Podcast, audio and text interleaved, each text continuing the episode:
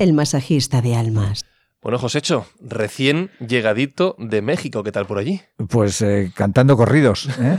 Eh, muy contento, agradecido a este país que me ha acogido tan bien, tan bonito, como dicen ellos, padrísimo, padrísimo. He tenido la oportunidad de dirigirme a, los mexicanos con el libro, con nuestro libro El masajista de almas. Lo he presentado allí em, y no solo eso, sino que además eh, he estado en contacto con muchos eh, coaches de, México, con muchas organizaciones eh, de coaching en México, con muchas organizaciones de empresas familiares y, bueno, muy contento. Como punto a destacar que me he traído el mal de Moctezuma mm. durante unos, unos días.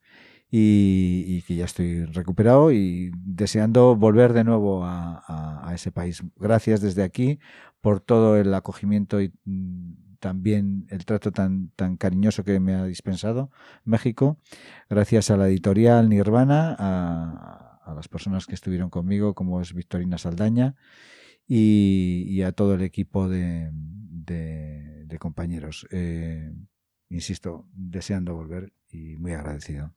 Pues con el libro del masajista de almas sobre la mesa, que viene de triunfar en México, arrancamos ahora sí este episodio del podcast. El masajista de almas, con José Chubizcay, Eva Correa y Francisco Izuzquiza. Bueno, por, alusiones ya hechas, hola Josécho. Hola Fran, eh, qué bien de nuevo aquí con, nuestros micrófonos, eh, muy contento, eh, muy contento de verte, otra semana más. Lo mismo digo. Eh, hola, Eva. Hola Josécho, enhorabuena. Muchas gracias. Es un éxito rotundo. ¿Eh? Pues eh, gracias. Es un. Conozco México, conozco a los mexicanos y, bueno, lo que has hecho es muy grande. Llevar al masajista de almas allí es abrir una puerta muy grande a un mercado muy grande y, y sobre todo porque me consta que, que son personas que, eh, que agradecen este tipo de, de, iniciativas. Es así, es así. Mm. Eh, estoy muy contento. No sé si grande o pequeño, pero el masajista de almas ha cruzado el charco y eso para mí era muy importante y, estoy muy, muy orgulloso. No está nada mal. Bueno, hemos tenido este minuto Josécher para iniciar el episodio del podcast. Os recuerdo a todos, por supuesto, que tenéis el libro a vuestra disposición, el masajista de almas, pero que también tenéis vías de contacto a través de WhatsApp en el 652-296996, 652-296996 y ya iremos leyendo los primeros mensajes que nos han llegado y también a través de info arroba elmasajistadealmas.com. Hoy estamos acompañados, Josécho, y por supuesto, como corresponde, te cedo para el testigo para que hagas los honores. Gracias. Fran. Pues sí, eh, cumpliendo su promesa de semanas anteriores, eh, tenemos con nosotros a nuestra psicóloga, a Teresa García Lozano. Eh, ella, como dijimos en su momento y volvemos a repetir, es psicóloga clínica, es coach, eh, y además es la directora académica del Instituto Superior de Estudios Psicológicos de Madrid. Buenos días, Teresa. Buenos días a todos, Josécho, Fran, Eva, Espi. Es un placer, me encanta. Estaba deseando que llegara este momento y volver a compartir con vosotros los micrófonos. Nosotros también, nosotros también. Espi, buenos días. Buenos días. que antes no te he dicho nada. No hemos dicho nada. Eh, bueno, por ir introduciendo el tema del que hablamos hoy en el episodio del masajista de almas, lo hemos titulado Los enemigos del aprendizaje. Y voy a hacer una pregunta evidentemente muy obvia, un poquito, un poquito ingenua, ¿vale? El aprendizaje siempre es bueno. ¿Cómo puede tener enemigo? Y ahora hablaremos de quién es ese enemigo. ¿Cómo puede ser esto? Pues sorprendentemente, Fran, tenemos miedo al aprendizaje. ¿eh? Muchas veces defendemos, como sabes, ese estado de, de confort, ese, ese área en la que nos sentimos bien, y parece que tenemos miedo y muchas veces esos enemigos que mencionamos es que no somos conscientes de que los tenemos. Y el caso es que los tenemos. O sea, que el enemigo somos nosotros mismos. Habitualmente sí, somos nosotros mismos. Entiendo, y ahora lo iremos desarrollando, que hay una serie de motivos que pueden llevar a limitarnos en este sentido. Has mencionado uno, que es la, la comodidad, el confort, el para qué voy a avanzar, entiendo si ya estoy bien. Exactamente. Eh, ni siquiera nos lo planteamos. Esa, esa, reflexión que estamos haciendo ahora y la estamos verbalizando muchas veces es que ni nos la hacemos. Quizá no tenemos conciencia de todos esos enemigos que tenemos. Como por ejemplo puede ser uno pues, pues, pues básico, importantísimo, con una trascendencia enorme, que es quizá el, el ser conscientes o reconocer que no sabemos esta actitud que pueda resultar tan simple, muchas veces no la tenemos y esto impide que recibamos más información del exterior, crezcamos e evolucionemos. Parece mentira, un momento tan tonto, todo nos pasa, Eva Josecho. Esos momentos de quizá de bloqueo mental en el que no reconocemos que no sabemos algo, que nos enrocamos en nuestra posición y no mm. aceptamos que efectivamente hay más conocimiento ahí fuera del que tenemos nosotros. Sí, sí, hay, hay un, una parte que ha dicho Teresa, que es importante, que es la comodidad, y hay otra parte que también deberemos contemplar, que son los miedos. ¿Mm? Eh, yo no, aprendo porque tengo miedo o me niego al aprendizaje porque tengo miedo a que los demás se den cuenta que no sé. ¿eh? Justo, justo era lo que iba, a comentar. ¿Eh? Efectivamente, a, pues a, mostrarte, a mostrar una parte de debilidad esta debilidad que puedas tener hacia los demás. Sí, sí, yo hay, hay, veces cuando en nuestras sesiones de coaching o cuando trabajamos con, con nuestros coaches, nuestros directivos, y, y, hay una frase que a mí me dicen mucho y yo me quedo perplejo, ¿no? Cuando me dicen, mira, yo soy así y no voy a cambiar. Amigo. Ah. ese es potentísimo. Yo soy así y no voy a cambiar. Esta frase... Eh, Entonces tú coges la maleta y dices, bueno, pues nada, hasta luego, ¿no? No hay nada que hacer. Al hilo de lo que decía Eva, que dice que es verdad que muchas veces pensamos que es un signo de debilidad y por el contrario, una persona que tiene esa actitud de recibir, de declarar, no sé, o puedo saber más, es un signo de fortaleza espectacular. De inteligencia. Esa, distinción que diría Rafael Echeverría en su ontología del lenguaje, esa distinción es fundamental, ¿no? La que tú has hecho ahora mismo. Repítela. Con Eva. ¿Eh? la debilidad frente a la fortaleza. Esa sería una distinción. Mm. Eh, eh, mm. Le asignamos un mm. significado de debilidad a algo que está demostrando pues, fortaleza y una persona que está en constante evolución. Y detrás de, esa debilidad, pues está el ego, ¿no? Claro. Está muy en, muy en contacto con, nuestro ego, con, con, la soberbia, ¿no? con, con que parece que tenemos que saber de todo. Eh, bueno. Es que si supiéramos de todo, mm, no seríamos los que somos. ¿no? Ahí muy, muy importante el ego de las personas. Cuando nos abrimos a los demás y enseñamos lo que realmente somos. ¿no? Y, y, en lo que realmente somos, pues hay probablemente una necesidad de aprender. Debemos aprender. Estamos hablando de emprendedores, estamos hablando de emprendimiento y el emprendimiento es un constante aprendizaje. Y en el momento en que dejamos de aprender, yo eh, el otro día hablaba con una psicóloga y le decía, en el, en el mismo momento en que tú a ti mismo te crees maestro, en ese momento dejas de aprender y dejas de avanzar. Exacto.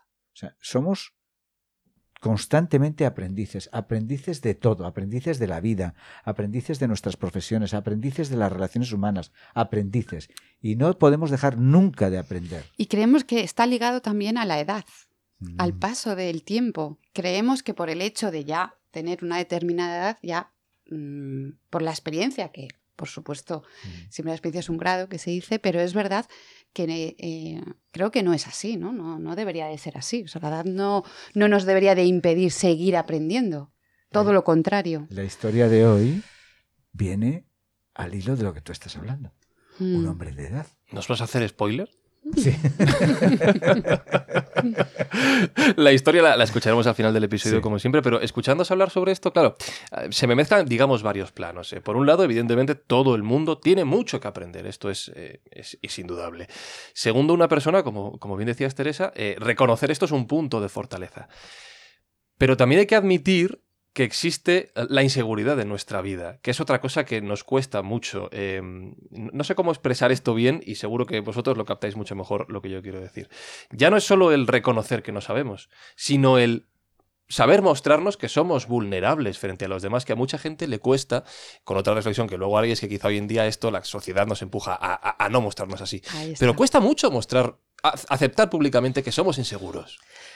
Curiosamente, esto tiene muchísimo que ver con toda la parte del lenguaje no verbal. Efectivamente, creemos o queremos aparentar la imagen de que sé todo, ¿no?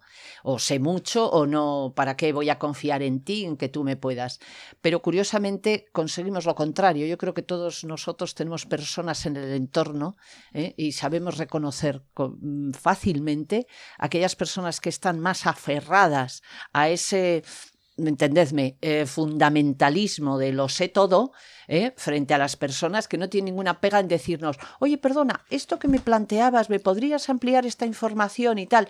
Esta es una persona que da una imagen de muchísima más seguridad, o sea que si nos fijáramos en las evidencias y en la imagen que proyectan personas que se aferran y no permiten hacer preguntas, esto que se critica tanto a los políticos y demás, los mm, plasmas, mm. tal, eh, frente a una persona que se enfrenta, no pasa nada, pregúntame lo que quieras y voy a intentar respondértelo de la mejor forma y te voy a escuchar, que es otro de los enemigos del aprendizaje, ¿no? Esa falta de escucha hacia todo lo que nos pueda venir de fuera y que pueda hacernos sumar.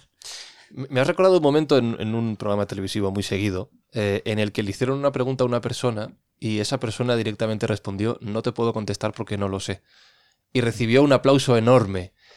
¿Cuántas veces habéis visto en televisión o en medios de comunicación que alguien haga esto? Cada vez menos. Nunca, ¿verdad? Yo una. Ni esa, vez. ni esa vez la he visto. Cada vez menos. Es, verdad, es verdad. Cuesta un montón aceptarlo. Cuesta mucho. Y como te digo, ¿eh? estamos, cuando empiezas a reconocer y a darle, no le des importancia a decir, eh, reconocer dentro de ti que no sabes, eso te da mucha más seguridad porque al final te entrenas en aprender. De la otra forma, mantener las creencias y, como te decía antes, el fundamentalismo, eso no hay nada más vulnerable. O sea, eso se tumba enseguida. Las personas que admiten las preguntas, y, lo vincularía un poco con lo que hablábamos el los emprendedores, ¿no? Esa incertidumbre, qué bien se mueven. Un emprendedor es un observador, eh, eh, coge muchísimo todo lo del entorno y no teme al revés uno de sus mm, puntos más fuertes es rodearse de equipos y de personas que saben de lo que él no sabe. Él es el soñador, el visionario, pero sabe rodearse muy bien de personas que al final le responden a todas esas dudas que, que, él no es. Él es el motor.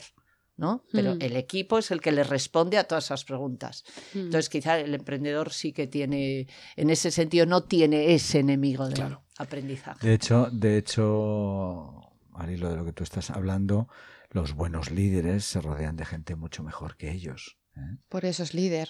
Porque sabe identificar dónde está el talento. Sabe identificar dónde, eh, dónde acaba él y empieza eh, ese talento que le va a aportar mm, todas las carencias que todas tiene. las carencias que él tiene. Los líderes no saben los líderes no saben de todo, los directivos no saben de todo. el líder crea líderes. Ah, y el coach crea coaches. Esta frase quiero dejarla aquí muy... ¿eh? Si el líder crea líderes, bueno, el buen líder crea líderes, bueno, el líder, el buen coach crea coaches. ¿eh? Esto es una, una obligación, diría yo, que, teníamos, que tenemos todos los directivos de empresa de crear nuevos coaches con nosotros. Ha habido un tema que ha mencionado Teresa que desarrollaremos en próximos episodios del podcast, que es la importancia de escuchar, algo que hoy en día parece muy complicado. Pero, Josécho, Teresa, queréis introducir un punto que es muy importante en todo esto que estamos hablando. Sí, Teresa. Eh, bueno, eh, por, hacer un poquito, por puntualizar un poco más en estos enemigos, ¿no? Porque al final, eh, quizá tomar conciencia es el punto de partida, ¿verdad?, de cualquier cambio, de cualquier evolución. Y que quizá que, que, la sabiduría no es un cúmulo de informaciones. Hay personas que son tremendamente eruditas y mm. saben un montón, pero quizá un aspecto que ahí se olvida es toda esa carga emocional todo lo que el contexto nos proporciona eh, a mí me gusta compararlo con, digamos, pues una persona preparadísima, estos que van a los concursos de televisión, frente a, lo que fuera un pastor de ovejas, ¿no? O sea, la sabiduría de esa persona que no tiene tanta información ¿eh? frente a, toda esa mm, eh, ese control, ¿no? Del contexto y todo eso, porque hoy en día nos pasa también a las personas ya con alguna edad que, que la gente joven con todo este control de mm, internet y mm. de las nuevas herramientas, quizás, bueno, pues a, a- a los abuelos no les escuchan, ¿no? Porque diciendo que, que me va a enseñar, ¿no? Claro. Entonces, por ahí. Y como decían, eh, y ahí mm, a Josécho le, le- le- le destacaría, ¿no? Porque él es un gran lector del contexto, él es un hombre que interpreta muy bien todo el lenguaje no verbal, ¿eh? esa parte de inteligencia emocional.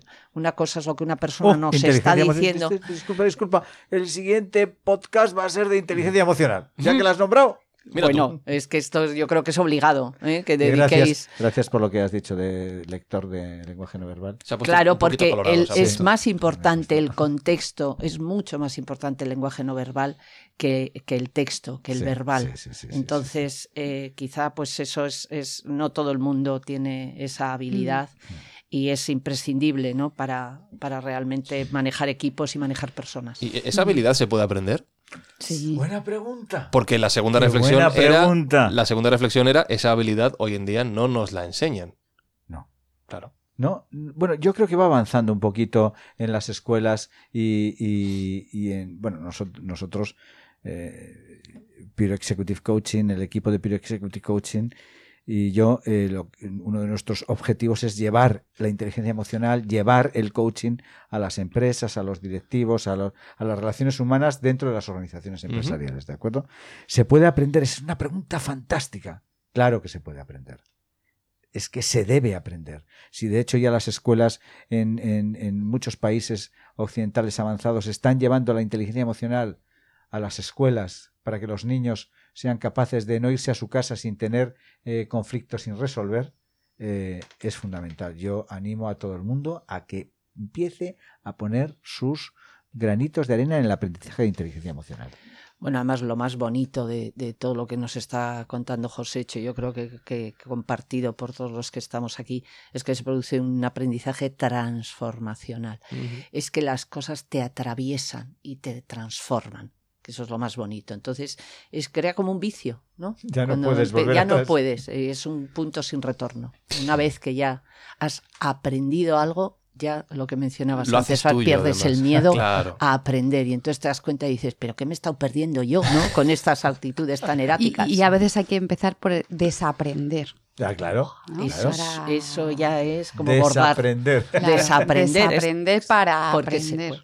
que venimos con, mu- con la mochila llena de aprendizajes que quizás nos están etiquetando en un lugar donde no queremos estar o no sabemos Ah, estar o nos impide estar en otro lugar o nos han puesto nuestro entorno y hay que desaprender para volver a aprender. Otro enemigo. canti- cantidad de, saber desaprender. de directivos que, a los que llevamos nuestro curso eh, que me dicen, pero, pero, ¿dónde estaba esto? ¿Pero dónde estaba Mm. esto? ¿Es, el mismo señor que te decía, yo soy así, no voy a cambiar? No. bueno, pero eh, eh, como el relato de hoy va un poco... eh, sí. ¿Sí? Sí. Bueno, sí. mira, ya que lo has adelantado, si quieres, vamos con el relato. Sí, ¿vale? voy a contar el relato, pero Sí. quiero decir algo, Sí. si me permitís un segundito.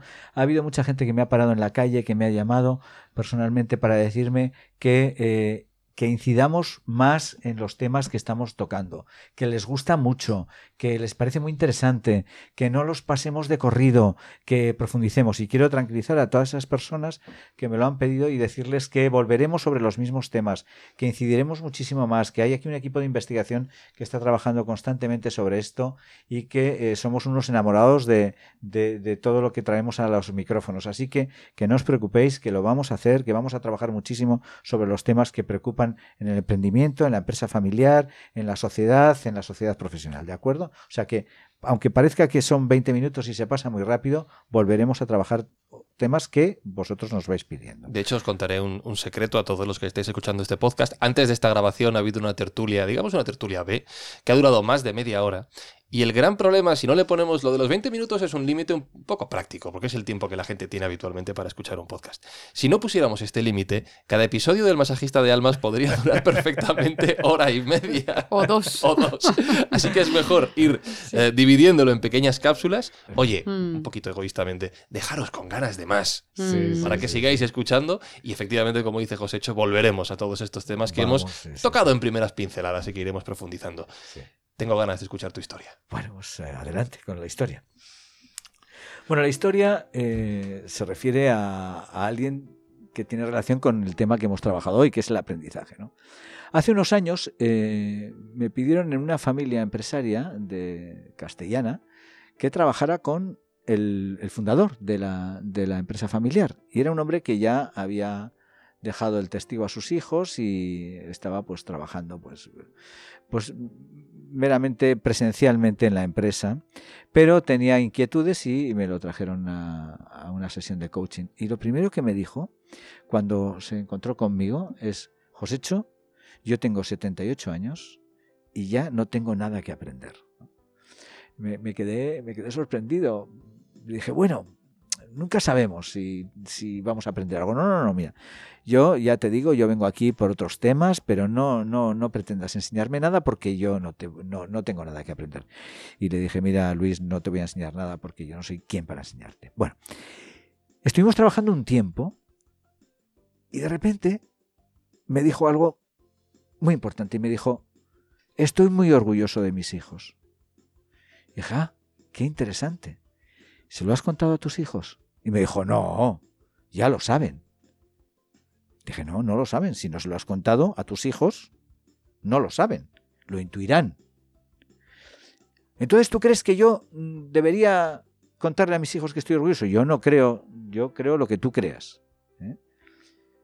Entonces, pasó el tiempo y un buen día me dijo, he cogido a todos mis hijos y me los he llevado a San Petersburgo. Hijos, nueras y nietos. Y en medio de la cena he pedido un brindis. Y se ha levantado todo el mundo y hemos brindado. ¿Y sabes por qué he brindado, Josécho? Digo, ¿por qué has brindado? Por lo orgulloso que estaba de mis hijos. Y se lo he dicho personalmente. Estoy muy orgulloso de vosotros y mi orgullo me ha impedido decíroslo. Cuando volvió de San Petersburgo, me dio un abrazo enorme y me dijo, gracias por enseñarme a pensar.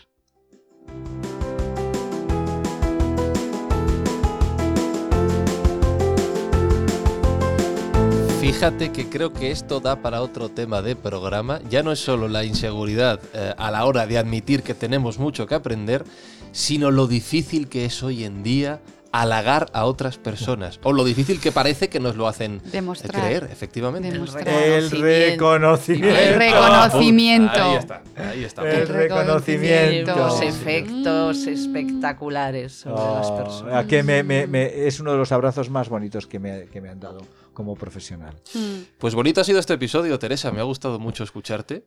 Te lo digo personalmente. me ha gustado mucho. Me, me gusta mucho aprender con vosotros, contigo hoy en esta ocasión. Así que gracias por estar una vez más con nosotros aquí en el Masajista de Almas. Muchísimas gracias, Fran, por tus palabras, que seguro que no las merezco. Y gracias a todos, porque por favor decidme cuándo vuelvo, porque yo ya tengo que agendar esta cita con vosotros. Bueno, pues esto Muchísimas me- me halaga muchísimo saber que, que vas a estar con nosotros cuando tu agenda te lo permita, que sabemos que es una agenda muy, muy complicada. Y, yo también estoy como Fran, eh, ¿sí? ¿Sí? Eh, Bueno, mi agenda complicada, ahí estaría un enemigo, ¿no? Esas personas que siempre nos dicen, Mira. no tengo tiempo. Ya. Ay, perdona, es que yo, mira, es que tengo la agenda. No, Bueno. no, no, pues yo os prometo que tengo la agenda como la tengo, como todos vosotros, pero que va- se hacen huecos cuando se quiere. Y ese es un enemigo que tenemos que vencer. Hay que bien. hacer hueco en las agendas. Para nuestras parejas, para nuestras familias, para ir al monte, para estar con amigos aquí con vosotros. Hay, Eso. tenemos tiempo. Es otro capítulo interesante. También, Hombre, también. Sí, señora. Sí, señora. Los tiempos. Toma Los nota, tiempos. toma nota, Josécho, Sí. junto a reconocimiento, toma nota y apúntate Sí, esta, sí, sí, esta idea. sí. Eva Correa, José... Sí, totalmente. La Eva Correa, Josécho. Vizcay, Alberto Espinosa. El tiempo es muy difícil gestionarlo en radio, en podcast, así que nos tenemos que ir.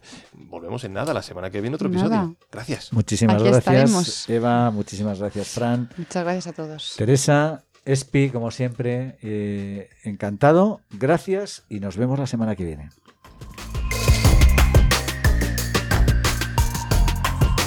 El masajista de almas es una producción de Yes We Cast para Cuonda.